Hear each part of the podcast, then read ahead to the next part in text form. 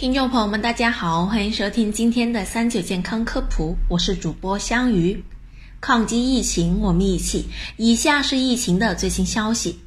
据国家卫健委通报，截至二月十六日二十四时，据三十一个省、自治区、直辖市和新疆生产建设兵团报告，累计报告确诊病例七万零五百四十八例，现有确诊病例五万七千九百三十四例。其中重症病例一万零六百四十四例，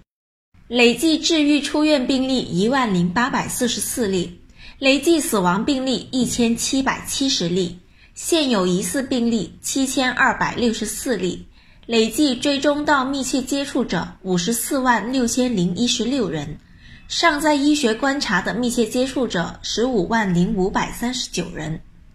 累计收到港澳台地区通报确诊病例八十七例，香港特别行政区五十七例，出院两例，死亡一例；澳门特别行政区十例，出院五例；台湾地区二十例，出院两例，死亡一例。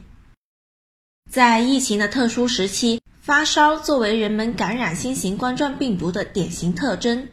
为了做到感染者早发现。早控制，无论是出门还是在家，测量体温成为人人都要做的事。有网友表示，测体温的时候会发现体温波动很大。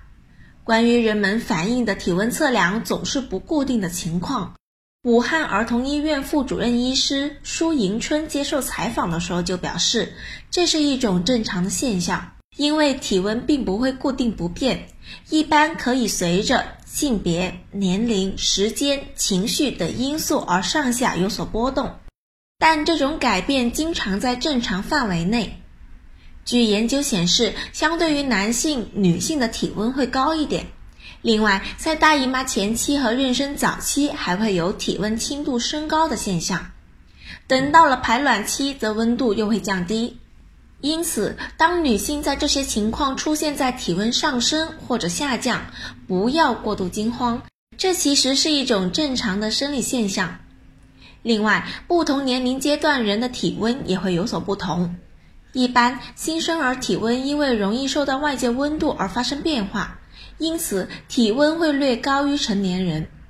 而老年人因为身体代谢率降低，体温则会相对偏低一点。而人们在量体温的时候，会发现早晚测量结果会有偏差，这是因为早上人处于静止状态，身体产生的热量少，而下午人活动了一天，身体产生的热量多，从而会导致早上体温低，下午体温高的情况。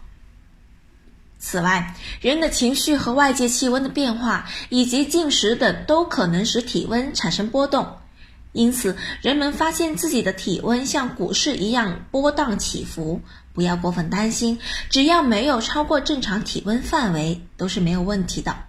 那么，人的正常体温范围是多少？如果体温一旦超过三十七度，是不是可能就感染了新型冠状病毒呢？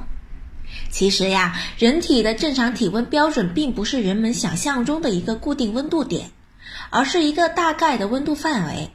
只要人的体温没有超过这个范围，都视为正常。一般以大家常见的腋下、口腔和直肠测量体温为代表。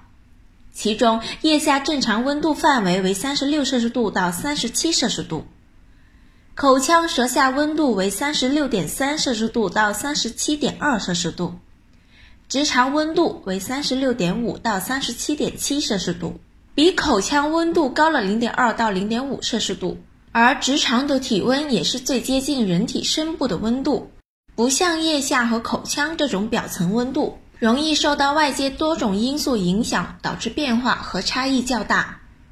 而关于体温超过三十七度是不是就感染了新型冠状病毒的问题，首先我们要知道。如果多次采用体温计进行腋下检测都显示为超过三十七度，可以肯定是发烧了。但是否就是感染了冠状病毒，那就不一定了。因为在这个特殊时期，除了新冠肺炎四型，普通感冒和流感也是容易出现的，所以发烧也不等于就是新冠肺炎。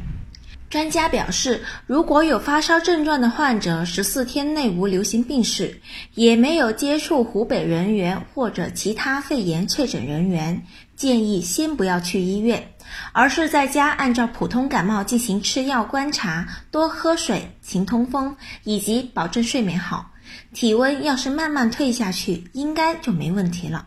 如果患者在家观察了三天，体温不降反而上升。且逐渐乏力、干咳和呼吸困难的情况，则建议戴好口罩到当地的医院就诊。